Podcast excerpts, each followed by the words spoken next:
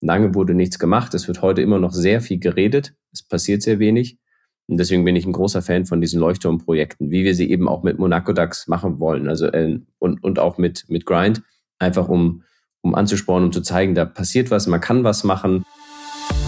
Made in Green. Der Nachhaltigkeitspodcast von SAZ Sport.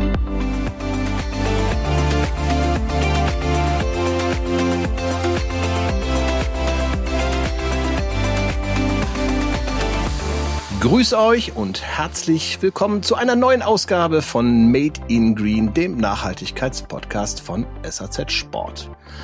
In der letzten Ausgabe habe ich mich mit Lukas Meindl ausgetauscht. Da ging es um Schuhe. Ihr könnt gerne noch mal reinlauschen in den Kanal von SAZ Sport. Dort findet ihr das gesamte Interview mit der ganzen Historie von Meindl und deren Umgang mit dem Thema Nachhaltigkeit. Bestimmt auch ein spannendes Gespräch zum Orientieren. Ich bin euer Gastgeber Ralf Kerkeling und begrüße heute jemanden, der ganz frisch am Markt ist. Und zwar hat derjenige mit Kollegen Monaco Dax gegründet, eine nachhaltige Sneakermarke und auch Grind und das ganz frisch Monaco Dax 2017, Grind 2022. Mit einem ihrer Sneaker sind sie auch Teil unserer Aktion für Startups Startrampe, nämlich dem Marabu Sneaker. Der stellt sich in diesem Jahr zur Wahl durch die Jury. Ende des Jahres ist es ja wieder soweit. Die Startrampe, der Startrampen Award kürt die besten Startups des Jahres 2023.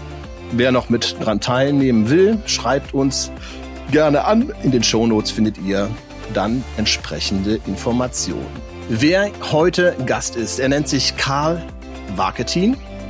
Und was es jetzt mit seinem Schuh auf sich hat und ob ein Schuh draus geworden ist, das fragen wir ihn doch am besten selber. Herzlich willkommen, lieber Karl. Wo treffe ich dich an? Hallo Ralf, freut mich sehr. Vielen Dank fürs Hosting heute und äh, ich bin im schönen München. Okay, du sitzt in einem Hotelzimmer, sehe ich. Das heißt, du bist auch viel unterwegs. Und was treibt dich gerade um? Absolut. Was treibt mich um? Ich bin seit zehn Jahren dedicated in, in Sachen Nachhaltigkeit und jetzt auch Circular Economy. Und du hast es gerade gesagt, Monaco DAX 2017 gegründet. Offiziell äh, sogar eigentlich schon noch vorher, also seit knapp zehn Jahren verfolgen wir mit dem Thema nachhaltige Footwear äh, sozusagen diese Mission und haben uns sozusagen gesteigert von, von Nachhaltigkeit bis hin zu äh, Kreislaufwirtschaft und mittlerweile eben auch mache ich das nicht mehr nur noch für Footwear, sondern für auch an ganz andere Industrien. Okay, wo du das Thema Kreislaufwirtschaft ansprichst. Das ist ja eines der größten Themen. Das betrifft tatsächlich die ganze Wirtschaft Deutschlands. Es ist das auch weltweit. Es ist das große Ziel, Kreislaufwirtschaft zu etablieren.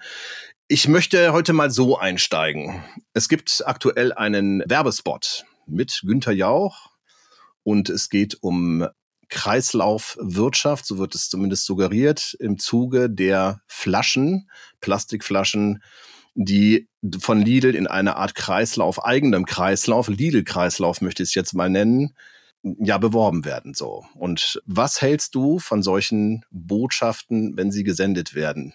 Ist es quasi schon eine Art Greenwashing? Ist es, was ist das? Ist es gut? Ist es schlecht? Hast du den mitbekommen, den Spot? Ich habe den Spot mitbekommen und ja, äh, es ist natürlich immer die Frage sozusagen, was steckt dahinter? Ich glaube, das fragen sich auch die meisten. In dem Fall ist ja auch bewiesen, dass der, dass der Kreislauf, also was PET-Flaschen zum Beispiel angeht, schon ziemlich gut geschlossen ist. Was eher kritisch ist dann, wenn, wenn andere Industrien da reinfuschen. Also wenn die Modeindustrie sagt, ich mache jetzt Sachen aus recyceltem PET, denn das ist in der Tat so, dass ganz viele PET-Flaschen nur dafür produziert werden, damit man sie recyceln kann, um dann für andere Industrien wieder zu verwenden. Das ist da nicht so sinnführend. In der Tat arbeite ich auch mit der Pre-Zero-Gruppe, also Schwarzgruppe von Pre-Zero, also wo Pre-Zero dazugehört und, und eben auch Lidl, arbeiten wir auch zusammen bei der Unternehmertum äh, und der Circular Republic. Und die nehmen die, die Thematik Circular Economy schon sehr ernst. Und ich finde es natürlich gut, wenn viel darüber gesprochen wird. Ich hatte neulich mit einem Vertreter eines größeren Unternehmens die Diskussion, wie gut ist es, viel über Nachhaltigkeit und Circular Economy zu sprechen Und ist es nicht viel wichtiger, viel mehr zu tun und Greenwashing? Da hatte ich ein sehr spannendes Feedback gehört, dass es sogar gar nicht so schlecht ist, wenn man viel drüber spricht, weil erst dann bildet sich auch im Unternehmen ein gewisses Commitment, dass man, dass man den Worten auch Taten folgen lassen muss. Und also von dem her gibt es ja verschiedene Sichtweisen, würde ich sagen, auf das Thema. Ja, genau, weil es wird jetzt irgendwie äh, Lidl, um das vielleicht noch ein bisschen zu ergänzen, vorgeworfen, dass sie ja eigentlich sehr viel Geld investiert haben in ihren eigenen Kreislauf und dass sie quasi einem Mehrwegflaschensystem damit also gegenstehen wollen. So, ja, also das kann ich jetzt müssen wir jetzt an dieser Stelle auch nicht aufklären. Ich wollte einfach nur mal wissen, wieso dein Grundgedanke zu dem Thema Kreislaufwirtschaft ist, auch weil gerade so viele Botschaften vermittelt werden. So, Fangen wir doch mal an mit deiner Motivation, damals Monaco DAX mit deinem Kollegen zu gründen. Was war tatsächlich das? Vielleicht hast du so, so, so einen Moment, wo du sagst, okay, ja, das ist, ich muss, muss was tun. Ja, also Julian und ich, die wir gemeinsam Monaco DAX gegründet haben, kamen nicht aus der Modeindustrie. Auch nie unser großes Ziel, in die Modeindustrie zu gehen. Wir wollten aber beide uns immer unternehmerisch engagieren und haben dann gesagt, wir wollen was machen mit Impact, also echte Nachhaltigkeit und sind dann auf das Thema Sneaker gestiegen. Warum?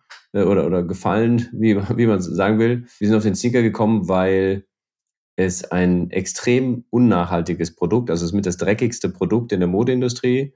Die Modeindustrie ist der zweitgrößte Umweltverschmutzer der Welt, direkt nach der Ölindustrie. Und gleichzeitig ist der Sneaker ein riesen Lifestyle-Produkt mit, mit viel Aufmerksamkeit. Und da haben wir uns gesagt, wenn wir es schaffen, dieses Produkt nachhaltiger zu gestalten, haben wir einen großen Impact erzielt. Und so haben wir angefangen, uns auf die Suche zu machen, wie man eigentlich Sneaker herstellt und das auch möglichst nachhaltig. Mhm. Jetzt muss man unterscheiden. Es sind halt zwei Brands, denen du vorstehst quasi. Es ist einmal ja Monaco Dax und einmal Grind. Worin unterscheiden sich diese beiden Firmen grundlegend erstmal? Also mit Monaco Dax hat alles angefangen, von der Reise des nachhaltigen Sneakers, äh, bis wir dann eben auch gemerkt haben, was passiert mit so einem Sneaker End of Life. In der Regel ist es heutzutage so, dass er dann entweder in der Müllverbrennung landet, also wie man so schön sagt, in der Verwertung, oder im Secondhand irgendwo dann über Umwege auf irgendwelchen Müllbergen in Afrika landet, so dass wir uns bei Monaco Dax immer mehr auch Gedanken gemacht haben, wie kann man nicht nur nachhaltige und klimaneutrale Produkte machen, sondern gehen jetzt auch immer mehr ins Design for Recycling, also arbeiten gerade an einem Monomaterialschuh, den man ganz einfach wieder recyceln kann und geschlossenen Kreisläufen, zum Beispiel, dass wir in Zukunft keine Schuhe mehr verkaufen, sondern verließen, äh, sodass wir auch garantiert die Schuhe zurückbekommen in den Kreislauf. Da fahren wir solche innovativen Ansätze. Das Thema Grind ist entstanden basierend auf der Sneakerjagd mhm. 2021, die ja auch die, die Investigativjournalisten von Flip aus Hamburg ins Leben gerufen haben. Damals Caroline Kiebekus, Jan Delay, Linda Zervakis. Da wurden deren alten Sneaker mit GPS-Trackern versehen und durch die Weltgeschichte verfolgt, um zu sehen, was damit passiert. Ziemlich skandalös, hat auch einige Menschen erreicht in Deutschland, auch viel für viel Wirbel gesorgt, weil eben die Schuhe, äh, auch ein niegelnagelneuer Nike-Sneaker damals, den man retourniert hat, eben nicht im Warenlager wieder landet, sondern direkt zerschreddert wurde und eben einige Schuhe, wie auch der von Linda Zervakis, auf diesen illegalen Mülldeponien in Kenia gelandet ist. Und das hat uns damals als Monaco DAX extrem schockiert. Teilweise wussten wir, wie schlimm die Situation ist, aber das hat es extrem gut visualisiert. Und dann sind wir damals auf die Kollegen von Flip zugegangen und haben gesagt, was macht ihr jetzt mit dieser wahnsinnigen Erfolgsstory dieser Geschichte der Sneakerjagd und, und, und mit dieser Information, was eigentlich passiert, wollen wir nicht gemeinsam versuchen, Journalismus mal aktiver zu gestalten und nicht nur zu berichten, sondern auch zu verändern. Und da haben wir ein Jahr lang ein Projekt verfolgt, das dann in die Grind GmbH gemündet ist. Das Projekt haben wir auch gemeinsam mit der Hochschule Reutlingen gemacht und dem IFO-Institut und es wurde gefördert von der DBU, wo wir quasi uns überlegt haben, wie können wir diesen Sneakermüll in Afrika wieder in einen neuen Sneaker verwandeln. Mhm. Und haben dann ja, es geschafft, eine Sohle zu entwickeln, die eben zu 25 Prozent aus Sneakermüll entsteht und haben den auf den Markt gebracht letztes Jahr und deswegen gibt es auch seit letztem Jahr die Grand GmbH. Wir unterbrechen kurz, um euch auf unser Jobportal aufmerksam zu machen. Wenn euer Team noch nicht komplett ist und ihr auf der Suche nach talentierten Fachkräften seid, dann schaut doch mal auf jobs.saz.de vorbei. Dort findet ihr das richtige Fachpersonal für die Sport-, Lifestyle- und Bike-Branche. Da ist alles dabei, vom Außendienstmitarbeiter bis zum Zweiradmechaniker. Los geht's! Findet euren neuen Lieblingskollegen auf jobs.saz.de. Und jetzt geht's weiter zum Interview. Okay, das ist jetzt tatsächlich, das ist sehr erfolgreich gelaufen. Ihr habt dazu ja auch so eine Kickstarter-Kampagne gestartet. Ihr hattet, glaube ich, als Zielsumme 10.000 Euro seit mittlerweile. Das läuft, glaube ich, noch weiter. Äh, korrigiere mich gerne, wenn es nicht so ist. Seid ihr bei rund 80.000 Euro angekommen. Das ist so, ne? Dann, das läuft weiter ja, oder genau, man kann weiter ähm, spenden, ne? Man kann da weiter spenden. Äh, auf Indiegogo läuft es parallel auch. Das ist nochmal eine andere Plattform neben Kickstarter. Und ansonsten haben wir gar kein Budget für Marketing ausgegeben, sondern wir haben einfach unser großes Netzwerk natürlich von Monaco DAX und von Flip. Äh, bei Flip kann man sich auch für einen Newsletter anmelden. Da gibt's, weil die einfach extrem viel solche Sachen aufdecken von Marken und Versprechen, die es eben so gibt in der Unternehmenswelt. Und da haben wir unsere Netzwerke genutzt, aber natürlich auch das, die große Presselandschaft ist natürlich drauf gestoßen, nachdem die Sneakerjagd schon so erfolgreich war und äh, haben dann kurz darauf auch den eigenen Webshop gelauncht, um dass die Kunden auch quasi direkt online kaufen können und nicht nur über die Crowdfunding-Plattformen. Und was uns natürlich extrem auch jetzt auch noch dieses Jahr hilft, ist die mediale Aufmerksamkeit. Wir waren bei Linda Zerwakis in der Show und auch hätten einen großen Beitrag äh, bei Galileo im März, was uns natürlich auch, auch extrem pusht und darüber freuen wir uns sehr. Mhm. Jetzt sind wir schon relativ schnell durch die Sachen durchgeflogen. Du hast ein paar Sachen schon berichtet, und zwar, dass die Sohle aus Textilmüll entsteht.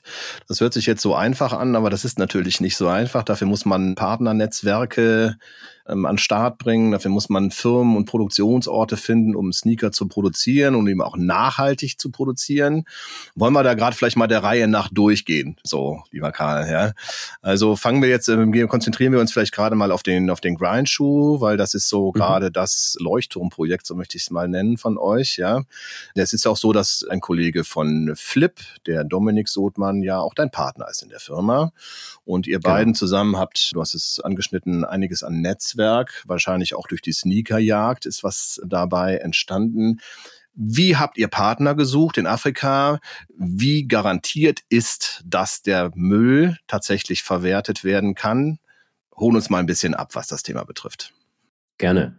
Die Partner in Afrika sind in der Tat durch die Präsenz vor Ort äh, gekommen. Die Jungs von Flip waren ja schon über die Sneakerjagd in Kenia und haben da natürlich auch einige Unternehmen kennengelernt, wie African Collect Textiles, die dann vor Ort sozusagen Textilmüll sammeln und sind dann mit denen ins Gespräch gegangen und haben gesagt, okay, was, was habt ihr für Sneakersohlen? Und dann haben wir uns die angeguckt. Wir haben mittlerweile auch, auch andere Unternehmen vor Ort kennengelernt, die auch Sneakersohlen grinden können. Das Ziel wäre auch vor Ort möglichst viel der Wertschöpfung zu machen. Also äh, was wir natürlich fürs Pilotprojekt, also für die Crowdfunding-Kampagne gemacht haben, ist, dass African Collect Textiles Schuhsohlen gesammelt hat und die dann nach Europa geschickt hat, äh, nach Portugal, weil wir da mit Monaco DAX natürlich Partner schon haben, was die Schuhproduktion angeht und haben dann versucht mit Contitech zusammen, die in, in Hamburg sitzen, die so ein, eine Mischung aus Reisschalenasche machen, also Naturkautschuk und wir dann gemeinsam mit, mit dieser Mischung und den gegrindeten Sneakersohlen in Portugal Sohlen produzieren bei Forever. Und diese Sohlen dann zu einem Schuhlieferanten oder Schuhproduzenten äh, geschickt werden, auch in Portugal, direkt um die Ecke, wo wir dann mit unserem Monaco DAX Know-how Schuhe produzieren und haben natürlich auch mit unseren Schuhtechnikern und Designern und äh, mit dem IFO-Institut versucht, möglichst nachhaltige Materialien auch fürs Obermaterial zu verwenden. Wobei man hier sagen muss, es geht nicht nur um diese schönen nachhaltigen Materialien, die sich ja immer ganz gut anhören, äh, wie biodegradable oder biologisch abbaubare Sachen und, und alles wunderbar. Das Problem ist, dass das ja nie in echt passiert, weil was passiert mit dem Schuh End of Life? Du schmeißt ihn weg und dass irgendein Schnürsenkel oder irgendein Teil eines Schuhs biologisch abbaubar ist unter besonderen Situationen und so weiter, ist dann eigentlich irrelevant, sondern wir haben uns dafür eine Polyestermischung entschieden aus über 90 Prozent, weil das einfach recycelbar ist. Und so ist, also es geht schon da auch um Kreislauffähigkeit und Wiederverwendbarkeit der Materialien. Mhm. Bei Monaco DAX selber verwendet ihr, glaube ich, auch Wolle fürs Obermaterial, mhm. richtig? Genau. Und alternativ. So ist die Geschichte damals entstanden. Mhm. Ja. Und auch alternative Leder, ja. Also erzähl mal ein bisschen was dazu, weil das ist ja gerade, es kommt immer mehr Alternativen zu Echtleder aus Apfel, aus Orangen etc. Alles Mögliche entsteht ja. an Ledern. Was verwendet ihr davon? Was sind Vor- und Nachteile dieser Geschichte? Wir verwenden Vegea, das ist eine eingetragene Marke und ist ein Lederimitat aus Weintrauben. Tresta, also aus dem Rest der italienischen Weinproduktion, machen wir noch äh, Leder. Das ist das vegane Material. Wir haben mittlerweile auch einen Tencel Runner, also einen, Schuh, der aus Tencel besteht. Das ist äh, eine Baumfaser und die Sohle dann zum Beispiel aus Zuckerrohr. Und wir haben eben auch die, die Wolle von Schafen, die nur in Deutschland sind. Also es wird da jetzt auch nicht durch die Welt äh, geschart oder die Schafe extra für die Wolle gezüchtet. Und wir haben da also verschiedene Ansätze, nachhaltige Ansätze bei Monaco Dax. Wobei es da ehrlicherweise immer mehr Richtung Design for Recycling geht. Also auch wirklich zu gucken, wie muss ein Schuh aufgebaut werden oder sogar Monomaterial, wie ich vorher gesagt habe, äh, dass er einfach recyclingfähig ist. Und bei, bei Grind ist die Idee einfach aus diesem Riesenproblem entstanden. Da ging es auch nicht nur darum, die größte Schuhmarke der Welt zu werden, sondern es geht vor allem darum, aufzuklären und zu gucken, wie kann man so eine Art Leuchtturmprojekt vielleicht auch andere Unternehmen zu, zu motivieren und, und ja, anzuspornen, dass man einfach auch was machen kann. Viel, viel Recycling im, im Sneaker-Bereich passiert aktuell nicht, weil, weil die, durch diese REACH-Verordnung eben alte Schuhsohlen oftmals nicht wiederverwendet werden können und sollen. Und wir haben aber einen ganz guten Weg geschafft, trotzdem 25 Prozent Sneaker Grind sozusagen in unsere Sohlen mit reinzubringen. Genau, sind wir ganz stolz drauf. Wir unterbrechen für eine kurze Werbepause. Habt ihr schon mal über ein Abonnement der SRZ Sport nachgedacht? Hier gibt es verschiedenste Varianten. Angefangen beim Monatsabo Digital Plus, über das Jahresabo Digital Plus. Beide Digitalangebote beinhalten die aktuellen Ausgaben von SRZ Sport oder Sports Fashion als E-Paper und einen Zugang zum Online-Archiv. Dann gibt es noch das Jahresabo Premium Plus Paket. Zusätzlich zu den digitalen Inhalten bekommt ihr alle Printausgaben von SRZ Sport in den Briefkasten geliefert. Für Unternehmen, bei denen gleich mehrere Kolleginnen das Angebot von SRZ Sport nutzen möchten, erstellen wir euch ein individuelles maßgeschneidertes Angebot. Optional natürlich auch mit den Printmagazinen kombinierbar. Schaut doch mal vorbei auf sazsport.de slash Abonnement und lasst euch euer individuelles Angebot erstellen. Und nun zurück zum Interview. Wie hoch schätzt du die Chance ein? Weil es gibt ja neue EU-Verordnungen, es gibt neue EU-Richtlinien, das Zeitfenster ist recht knapp. Dazu, wie beurteilst du so, so Umsetzungsszenarien dazu gerade und wie viel Druck übt das auf eine Branche aus, in der ihr auch zu Hause seid? Sehr viel Druck, zum Glück. Leider ist es absolut notwendig, dass sowas passiert, weil es natürlich erst einmal mit Investment und Kosten verbunden ist und noch, ja, erstmal für alle schwierig ist. Es ist trotzdem interessant, wie viele Jahre nichts passiert ist. Also das ist ja, wissen wir auch alle, ist nicht erst seit gestern, sondern schon vor, vor vier, fünf Jahren wussten wir, dass all diese Sachen kommen. Lange wurde nichts gemacht. Es wird heute immer noch sehr viel geredet. Es passiert sehr wenig. Und deswegen bin ich ein großer Fan von diesen Leuchtturmprojekten, wie wir sie eben auch mit Monaco DAX machen wollen. Also äh, und, und auch mit, mit Grind, einfach um, um anzuspornen, um zu zeigen, da passiert was, man kann was machen, wir machen jetzt auch mal was. Und deswegen finde ich so Pilotprojekte und, und Leuchtturmprojekte auch immer super schön, dass man eben andere Player in, in der Industrie oder in anderen Industrien auch oder ihnen, ihnen zeigt, dass man was machen kann und genau das Gleiche machen wir jetzt eben auch an, bei der Unternehmertum, wo wir diese Circular Republic, also eine Circular Economy Initiative gegründet haben und auch ganz viele Stakeholder immer von, von verschiedenen Industrien zusammenbringen, um wirklich Pilotprojekte zu machen. Denn reden könnte ich wahrscheinlich jeden Tag in irgendwelchen Podcasts und auf Shows und irgendwas über Circular Economy. Das Thema ist aber, wir wollen nicht nur reden, sondern wir wollen vor allem auch umsetzen. Mhm. Auf diese beiden Themenbereiche Unternehmertum und Circular Republic würde ich gleich gerne nochmal genauer eingehen, weil das habe ich in der Recherche auch schon gesehen. Das ist äh, wirklich sehr, sehr spannend und ich würde es gerne auch mehr publik machen, weil es ja auch um den Austausch geht von den Unternehmen untereinander, was du gerade auch schon quasi angeboten hast. So, ähm, mhm. lass uns bitte noch ein bisschen, bevor wir darauf gehen, bei euren Schuhen bleiben. Also diese, diese Schuhe, sind das Unikate quasi? Weil wenn ich jetzt aus Müll, so stelle ich es mir vor, eine Sohle herstelle, dann kann die ja auch nicht immer gleich aussehen, oder? Richtig, es ist ein absolutes Naturprodukt, also die, die Reisschalenasche und natürlich auch der Sneaker Grind, weil die ja vor Ort in, in Afrika sozusagen diese Rohstoffe, also unsere alten Sneakersohlen, gesammelt werden. Und wir sortieren zum Beispiel schwarze Sohlen aus, aber es ist trotzdem natürlich immer eine leicht unterschiedliche Färbung drin. Dementsprechend können auch die, die Sohlen immer mal wieder leicht unterschiedlich aussehen. Das ist wahrscheinlich eher je nach Produktionsbatch, also irgendwie mal ein Schwung Schuhe sieht gleich aus und der nächste Schwung Schuhe sieht dann anders aus. Aber natürlich ist dann sozusagen ein Unikat. Mhm. Ist es denn so, dass die Qualität nachhaltiger Materialien ich sage jetzt mal gerade beim Obermaterial, kann das mithalten mit zum Beispiel einem, einem Lederschuh?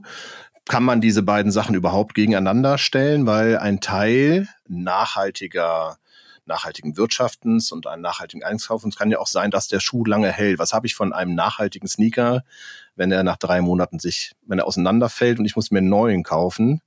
Wie kann man das bewerten so?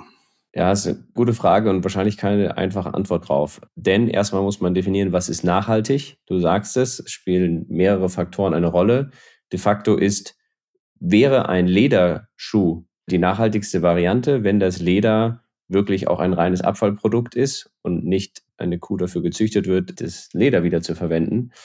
Und hält natürlich, wenn es die Qualität auch bietet, sehr lange auch nachhaltige Materialien wie eben vegane Lederalternativen oder andere, andere Stoffe, die wir verwenden, wie, wie die Schafswolle oder Tencel, sind auch extrem langlebig und darum geht's. Es geht immer, glaube immer, glaube ich, auch vor allem um Qualität. Gar nicht mal, ist es ein nachhaltiges Produkt oder nicht, sondern es geht um die Qualität.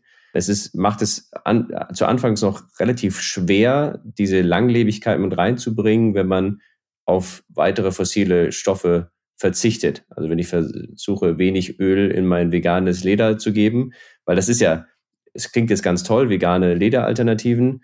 De facto ist es Plastik oder früher war es ganz oft Plastik und Kunstleder. Das ist natürlich wieder nicht so cool, sondern man will jetzt eben aus Pilzen und aus Weintraubentrester Leder machen, aber das eben mit möglichst wenig Zusatzstoffen.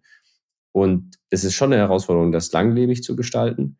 Gleichzeitig geht es, glaube ich, auch nicht nur um diese Langlebigkeit des Produkts, denn ich weiß nicht, wann ich das letzte Mal ein Kleidungsstück weggeschmissen habe, weil es einfach wirklich nicht mehr zu tragen war, sondern man hat irgendwann ja keine Lust mehr drauf oder es passt einem nicht mehr so gut oder so. Ne? Ähm, äh, und, und theoretisch kann man, glaube ich, könnten wir alle unsere Klamotten viel länger tragen.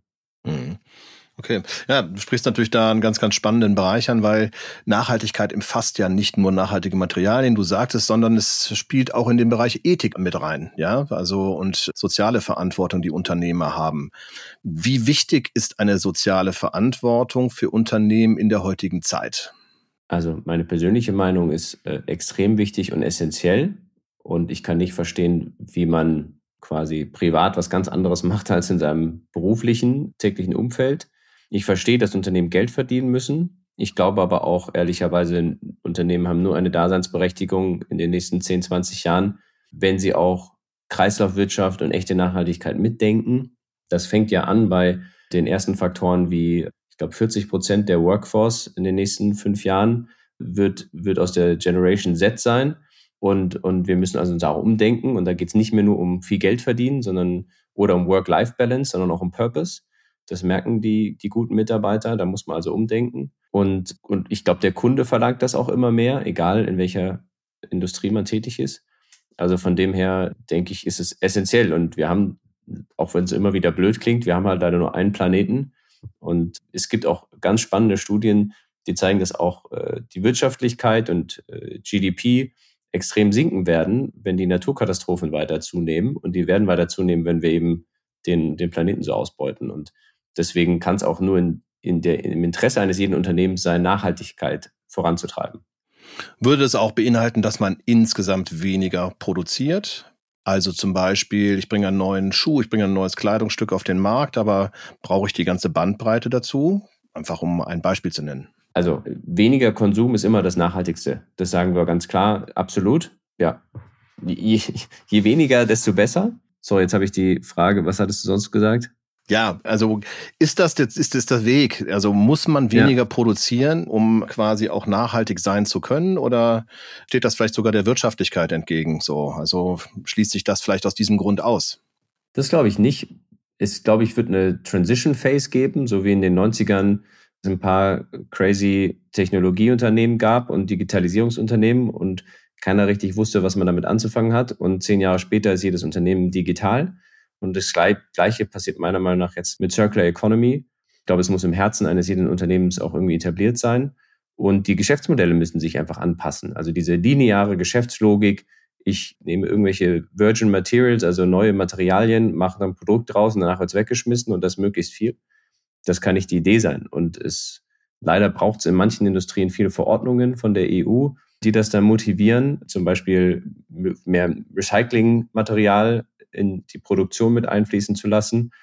Aber bei anderen Industrien, wie zum Beispiel der, der Batterieindustrie für Elektroautos, merken wir, es gibt einfach extrem seltene Erden, die wertvoll sind.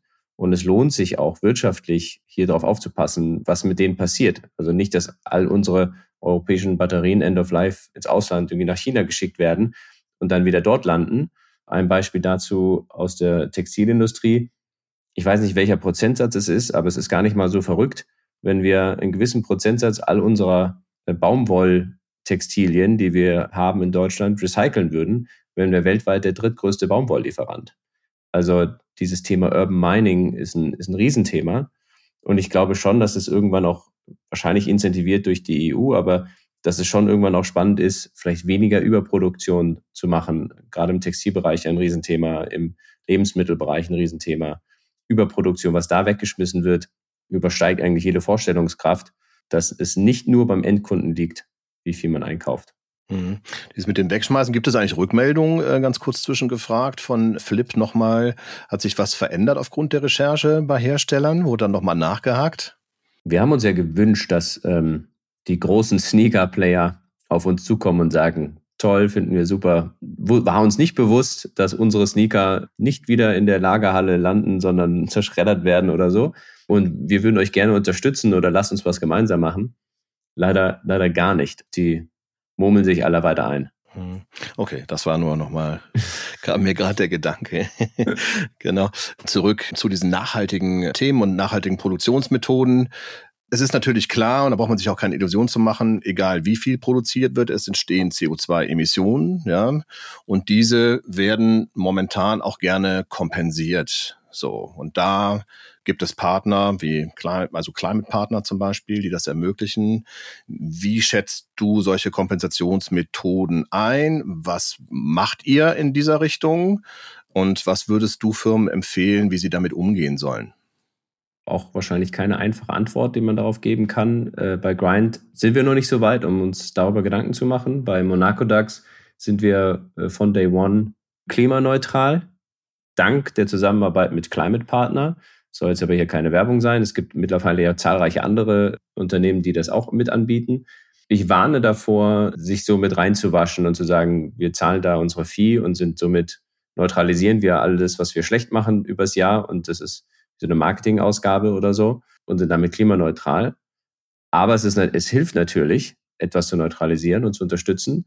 Das ist aber für uns nur ein sekundärer Teil, sondern was wirklich relevant für uns ist, ist, dass wir über diese Zusammenarbeit, und das geht ja nur, man kann ja sein Unternehmen klimaneutralisieren, aber man kann auch jedes Produkt neutralisieren. Und dazu muss man wirklich sehr tief in die Wertschöpfung gehen und gucken, wo kommen meine Materialien her für jedes einzelne Produktteil, also für den Schnürsenkel, die Sohle, das Obermaterial.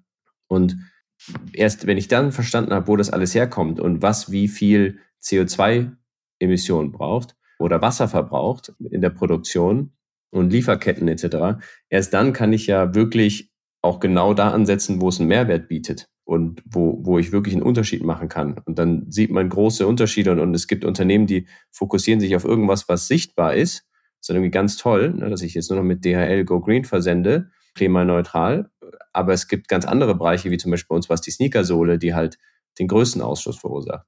Und das ist einfach, glaube ich, spannend zu sehen, wo man ansetzen muss. Und wir haben, wie ich gesagt habe, nicht nur die Produkte, sondern auch das ganze Unternehmen bei uns ist klimaneutral. Also alle Reisen, die wir unternehmen, äh, wie wir ins Büro fahren, welchen Kaffee wir im Büro trinken. Also es ist wirklich sehr detailliert. Und witzigerweise spielt das aber in der Gesamtrolle, wo wir ein kleines Unternehmen sind, kaum eine Rolle, ob wir ins Büro fliegen oder fahren oder laufen. Der Unterschied ist eben die Sohle. Und das heißt nicht, dass man jetzt unnachhaltig ins Büro fahren soll, aber das heißt, äh, wo setze ich denn zuerst an? Und dafür war es sehr hilfreich bei uns. Mhm.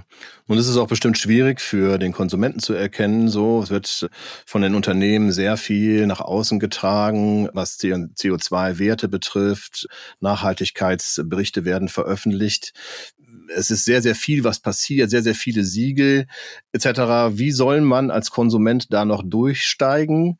Und wie soll man denn beurteilen, was wirklich gut ist? Extrem gute Frage, extrem schwer zu beantworten. Das ist eines der, der Gründe, warum es Flip gibt, weil die aufklären. Also am besten deren Newsletter abonnieren. Und weil ein, ein, ein Konsument, glaube ich, kann, kann das alles gar nicht im Detail nachvollziehen, was passiert, einfach weil er viel zu viel Zeit in Anspruch nehmen müsste. Wir machen das ja quasi Vollzeit bei unseren Marken. Und es ist natürlich sehr irreführend. Du sagst, es gibt wahnsinnig viele Aussagen, die auch draußen sind und Zertifikate, die man sich selbst gibt und Aussagen, die getroffen werden, wie Recycle, also große Online-Player, die sagen, hier ist 60 Prozent recyceltes Polyester drin, aber dafür ist vielleicht nur ein Prozent im ganzen Produkt aus Polyester. Also es ist sehr irreführend. Oder ein, ein Sportartikelhersteller, der seine Stores mit neuen Boden versehen hat und sagt, mein Boden ist aus Sneaker-Rezyklat. Also ihr lauft hier auf recycelten Sneakern rum. Das ist zwar richtig, aber die recycelten Sneaker waren Neuware, die man geschreddert hat. Also es ist extrem, man muss das extrem vorsichtig betrachten. Und das ist für uns als kleine Player auch extrem schwer, weil zum einen ist es toll, dass jeder darüber redet, Awareness bei Kunden steigt. Gleichzeitig ist man uns auch gegenüber und wir versuchen es, glaube ich, nochmal wirklich nachhaltiger zu gestalten, werden wir halt auch sehr kritisch gesehen, weil wir halt auch in dem, im Auge des Kunden einfach nur ein Unternehmen sind, die Geld verdienen wollen mit nachhaltigen Versprechungen und damit auch sehr kritisch beäugelt werden. Und das ist natürlich dann für uns sogar schwer. Mhm. Was auch schwierig ist für Firmen, ist eine Gestaltung der Preispolitik dazu. Also nachhaltige Produkte, so entsteht manchmal der Eindruck, werden teurer verkauft. So nimmst du das auch so wahr? Und wie findet man den richtigen Preis für ein nachhaltiges Produkt? Ja, also ich nehme das auf jeden Fall so wahr. Es ist auch, macht auch meistens Sinn. Die Marge ist sogar in der Regel schlechter bei nachhaltigen Produkten, weil es einfach aufwendiger ist. Was aber schade ist, weil ich habe jetzt auch neulich erst mit einem großen äh, Sneaker-Verkäufer gesprochen, die gesagt haben, früher wurde uns in unseren Sneaker-Mischungen immer irgendwie Rezyklat mit reingemischt, ja, weil es günstiger für die Produzenten war und heute muss man Aufschlag zahlen, wenn man Rezyklat mit reingemischt haben will. Also es ist echt auch irgendwie eine verrückte Welt. Und auch da wahrscheinlich keine einfache Antwort, weil es so viele verschiedene Aspekte gibt. Hm. Nehmen die Endkonsumenten einen teureren Preis an, wenn sie dafür ein nachhaltiges äh, Produkt kaufen? Nehmt ihr sowas wahr? Politisch schwierig wahrscheinlich für mich zu beantworten. Ich lehne mich mal weit aus dem Fenster und sage nein. Es gibt natürlich, und wir haben ganz tolle Kunden, die auch sagen, ich kaufe nur nachhaltige Sachen, ich habe extra deswegen eure Schuhe gekauft. Auch wenn unsere Schuhe im Premium-Segment sind, gibt es Leute, die sich auch wirklich hinsetzen und sparen und dann den Schuh kaufen und auch was dann davon erwarten. Und das sind unsere Kunden, dafür sind wir extrem dankbar. Aber wenn ich jetzt das mal ein bisschen im größeren Stil betrachte, also volkswirtschaftlich, gibt es für mich zwei Gründe, warum Kunden kaufen. Das ist entweder Marke, Coolness, Designfaktor und das andere ist Preis. So, bei Preis können nach, echt nachhaltige Sachen überhaupt nicht mithalten. Also wirklich nachhaltige Sachen, was aber auch schon heißt, dass Fast Fashion, egal was da versprochen wird, es niemals wirklich nachhaltig sein kann.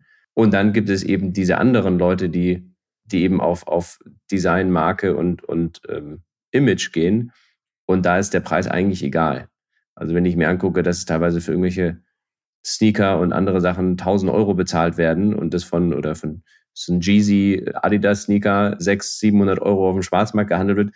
Die Kids haben scheinbar äh, die Kohle dafür. Also das kann mir dann keiner erzählen. Läuft auch heute jeder mit einem iPhone rum für 1000 Euro, was, was früher äh, undenkbar war. Also mir ist bewusst, dass meine Aussagen hier ein bisschen vielleicht polarisieren, aber, aber es ist so, so nehme ich den Markt wahr. Ähm, es gibt diese zwei Faktoren und die, die lieben, Guten zu sein, die ein nachhaltiges Produkt anständig herstellen, das ist einfach nicht cool genug. Also ich glaube, die, die, das ist eine kleine Zielgruppe, die wir damit ansprechen. Mhm, okay, aber du hast es ja auch schon angesprochen, Design ist nicht zu unterschätzen, sowieso ja mhm. immer, vielleicht bei nachhaltigen Produkten nochmal wichtiger. Absolut. Was wichtig ist, und da kommen wir aber zum Glück hin, ist, dass ein, ein Öko-Schuh oder ein Öko-Textil nicht nach Öko aussehen sollte. Und beziehungsweise, dass auch immer mehr Öko vielleicht auch cool aussieht. Ja, also ich finde, man merkt es auch im, im Supermarkt, Lebensmittel, die nachhaltig verpackt sind und so weiter, da greift man mittlerweile lieber hin. Und genauso ist es bei, bei Textilien, vielleicht jetzt hier bei Grind unsere gesprinkelte Sohle mit dem Grind-Material drin. Früher fände man das wahrscheinlich komisch und heute sieht das cool aus, weil man zeigen kann, ja, guck mal, ich habe hier recycelte Produkte. Um euren, äh, eure Sneaker zu vermarkten, den Grind-Schuh, was geht ihr für Wege? Online? Sind auch stationäre Händler mit eingebunden? Wir haben einige Anfragen von stationären Händlern. Bisher ist unsere Kalkulation eigentlich gar nicht auf, auf äh, Händler zugeschnitten, ähm, aber sicherlich ein Problem, das man umgehen kann oder an dem man arbeiten kann. Und wir kriegen extrem viele Anfragen, worüber wir froh sind. Wir sind jetzt aktuell in der Produktion der Crowdfunding-Produktion und auch dann der, der, der, großen Anfrage, die dann durch Galileo kam. Und sobald wir die auch ausliefern jetzt in den nächsten Wochen, sind wir auch offen, mit, mit Händlern zu sprechen, also absolut. Wir machen gar kein Online-Marketing, also außer natürlich unsere Kanäle zu bespielen, aber wir haben kein Budget bisher ausgegeben für, für Performance-Marketing und so weiter, weil wir bei Monaco DAX A gesehen haben, dass sich da der Markt extrem verändert hat in den letzten Jahren und weil wir wirklich das Geld, was wir verdienen können mit dem Schuh, und das ist wirklich durch dieses Polio-Projekt nicht viel, muss man dazu sagen. Äh, also es ist jetzt eine, andere Kalkulation, als irgendwie große Hersteller sie haben. Und dann äh, erlauben wir uns nicht, das für Marketing auszugeben, sondern lieber für, für die eigentliche Arbeit mhm. und das Produkt. Okay, und ähm, wenn du sagst, das ist einfach ähm, vielleicht auch so eine Art Lieblingsprojekt ja von euch auch, ein Leuchtturmprojekt, um andere quasi anzusprechen, seid ihr offen quasi für Austausch? Absolut. Davon leben wir und davon lebt die Circular Economy. Wir sprechen ja gleich noch über, über die Circular Economy Initiative, aber da geht es nur darum, um auszutauschen. Und das ist auch, was ich persönlich sehr inspirierend finde an der Kreislaufwirtschaft, ähm, dass man wirklich auch, auch, auch Wettbewerber und Mitbewerber an einen Tisch bringt und guckt, wie können wir gemeinsam diese großen Probleme und Fragen lösen. Okay, Jetzt sind wir da, wo wir hinkommen wollten. Danke, dass du geholfen hast, die Überleitung zu finden. Also Unternehmertum und Circular Republic, du hast es schon angesprochen. Hol uns mal kurz ab, was ist das genau und wer ist daran beteiligt? Die Unternehmertum ist, gibt seit 20 Jahren, ist an der TU München eine angelegte Organisation, eine Non-Profit-Organisation von Susanne Klatten und ist Europas größtes Entrepreneurship Center. Also wir haben vorletztes Jahr um die 50 skalierbare Startups, also Startups, wo auch Venture Capital reingegangen ist, rausgebracht oder sind aus dem Nukleus der, der Unternehmertum entstanden. Also jede Woche eins. Das ist schon ziemlich beachtlich. Meines Wissens nach sind wir damit als Entrepreneurship Center größer als, als äh, Stanford, Harvard oder, oder das MIT. Und hier gibt es verschiedene Initiativen, wie zum Beispiel die neu gegründete Circular Economy Initiative, bei der ich von Anfang an mit dabei sein durfte.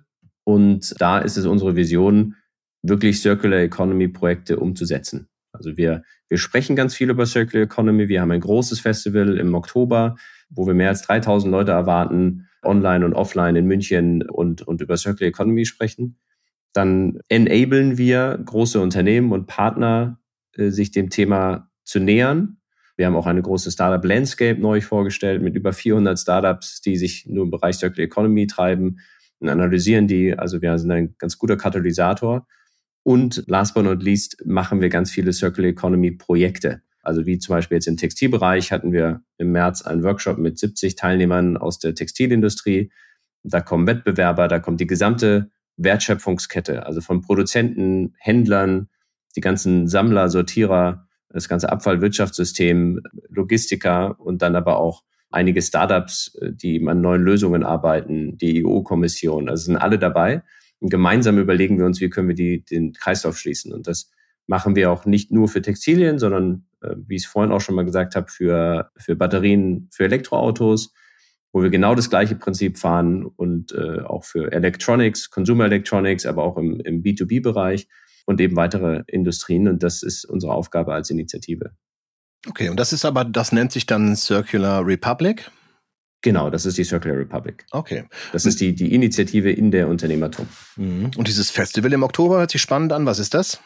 Da bringen wir eben alle Interessierten zusammen, mit unseren Partnern zusammen der Circular äh, Republic und, und natürlich der Unternehmertum und bringen Politiker und Entscheider äh, und große Unternehmen zusammen, aber auch eben die ganze gesamte Riege an spannenden Startups und Innovationen zusammen, bis hin zu Bürgerinnen und Bürger, die, die kommen dürfen und bringen quasi, es ist, äh, wir nennen es ein Festival, aber es ist im Prinzip eine Konferenz über drei Tage, wo sich alles um das Thema Circular Economy dreht. Und wir wollen aufklären, wir wollen inspirieren und äh, vernetzen, damit eben Circular Economy weiter vorangetragen werden kann. Okay, und dieses Festival richtet sich aber nur an euch angeschlossene Firmen quasi oder ist es auch offen, weil wir auch viele Hörer aus der Sport- und Outdoor-Branche würde rein Interesse, also würde da die Möglichkeit bestehen, auch daran teilzunehmen, wenn Interesse besteht?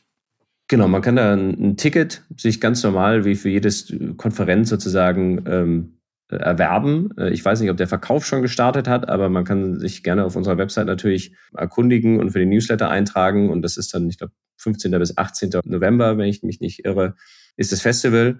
Und da kann, da kann jeder äh, kommen. Von Startups, Bürgerinnen und Bürger und Unternehmen. Und ausgerichtet wird es von der Circular Republic. Und natürlich sind einige unserer Partnerunternehmen, können sich mit einbringen, auch in der Gestaltung. Äh, aber es ist auch ganz klar, es ist keine, keine Werbeveranstaltung, sondern geht um Content. Okay, also über die äh, Seite von äh, Circular Republic oder Unternehmertum kann man sich das mal anschauen. Ähm, Karl, ähm, Chancen für Unternehmer, junge Unternehmer. Ich habe den Eindruck, viele Startups beschäftigen sich gerade sehr intensiv mit diesem Thema, natürlich auch etablierte Firmen so. Wie wichtig sind aus deiner Sicht Startups, um das Thema Kreislaufwirtschaft anzuschieben? Ohne Startups geht's nicht man hat immer Respekt vor den großen Unternehmen. Also ich sage das jetzt als, als Startup-Unternehmer vor den großen Unternehmen und was die alles umsetzen könnten, über Nacht sozusagen mit den Ressourcen, denen sie haben. Aber es passiert de facto nicht, weil ganz andere Prozesse stattfinden. Startups können ganz frei denken und innovativ und, und Sachen ganz schnell nach vorne bringen. Und viele gute junge Leute machen das eben und auch äh, bewusst nicht im Konzern, und deswegen braucht es die Startups. Und ich merke auch eben jetzt in, in meiner Rolle bei der Circular Republic, dass die großen Unternehmen auch die Startups brauchen und umgekehrt. Und das ist ein ganz spannendes Feld jetzt, wo man gemeinsam Lösungen erarbeitet. Und ich glaube, ohne, ohne die Startups und Innovationen geht's nicht. Und als Unternehmer, glaube ich, ist es eine unfassbar spannende Zeit gerade. Kann ich nur jeden motivieren, sich in dem Feld zu engagieren, denn es wird alles auf den Kopf gestellt. Wir brauchen neue Geschäftsmodelle, es gibt ganz viele neue Themen für, für Reuse-Modelle, Repair-Modelle. Wir brauchen digitale Produktpässe. Wir brauchen neue Recycling-Methoden, Trennmethoden. Also egal ob jetzt Technologie oder Digitalisierung oder einfach nur Business Modeling, es gibt ohne Ende in jeder Industrie extrem viel zu tun. Und alle großen Unternehmen sind auch sehr interessiert an Lösungen, die angeboten werden. Also es ist, glaube ich, jetzt wirklich eine sehr, sehr spannende fünf bis zehn Jahre, die uns bevorstehen, um was zu machen und auch erfolgreich zu sein als Unternehmer. Was ich vielleicht abschließend äh, dazu sagen kann, was mich auch an der Circular Economy so reizt. Es geht hier nicht um reine Philanthropie oder um Corporate Social Responsibility und ein bisschen Marketingbudget, sondern es geht darum, ins Zentrum des Unternehmens und des Daseins echte Nachhaltigkeit und Kreislauffähigkeit zu bringen. Und das ist dann wirtschaftlich. Und das wird auch, wie ich vorhin schon mal gesagt habe, äh, die Daseinsberechtigung eines Unternehmens sein, wenn ich eben diese Themen mitdenke. Und deswegen ist es für mich auch als Unternehmer so spannend. Ich glaube, schöner hätte man quasi einen abschließenden Satz nicht formulieren können. Karl, ich danke dir für das spannende Gespräch und würde mich freuen, wenn ihr in Austausch tretet mit dem, was Karl alles angesprochen habt, liebe Zuhörer und Zuhörerinnen. Denn es muss was passieren. Darum sind wir uns, glaube ich, alle einig in der Branche. Und ich freue mich immer, wenn ich mich mit Start-up-Unternehmern unterhalten kann, austauschen kann, weil ich auch immer die Energie schätze, die dahinter steht, lieber Karl. So genau das, was du, was du beschreibst. Ja, ich danke nochmal Karl und äh, möchte euch auch motivieren, uns zu schreiben Kommentare, Anregungen wie immer an redsport.saz.de. Ihr könnt uns auch anschreiben über SAZ Sport, LinkedIn oder einfach über meinen Kanal Ralf Kerkeling. Aktiviert vielleicht einfach bei dem Podcast-Portal eurer Wahl die Glocke damit ihr immer informiert seid, wenn ein neues Episödchen erscheint. Am Schluss noch der Hinweis auf den Podcast des Kollegen Florian Bergner, der sich viel über Handelsthemen austauscht mit Kollegen aus der Branche. Ja, Karl, du, wir sind soweit durch. Leider kann man die Sachen in, dem, in der Kürze der Zeit immer nur anschneiden. Es ist ein vielfältiges Thema. Ich wünsche euch weiterhin viel Erfolg. Wir haben ja noch in diesem Jahr miteinander zu tun über die Startrampe. Bin gespannt, was am Ende November auf der ISPO dann da steht, ob ihr einen Award bekommt. Ich wünsche. Ja, ich auch. Ich, Grüße an deine Kollegen und lass uns in Austausch bleiben. Eine gute Woche. Bis dahin. Vielen Dank.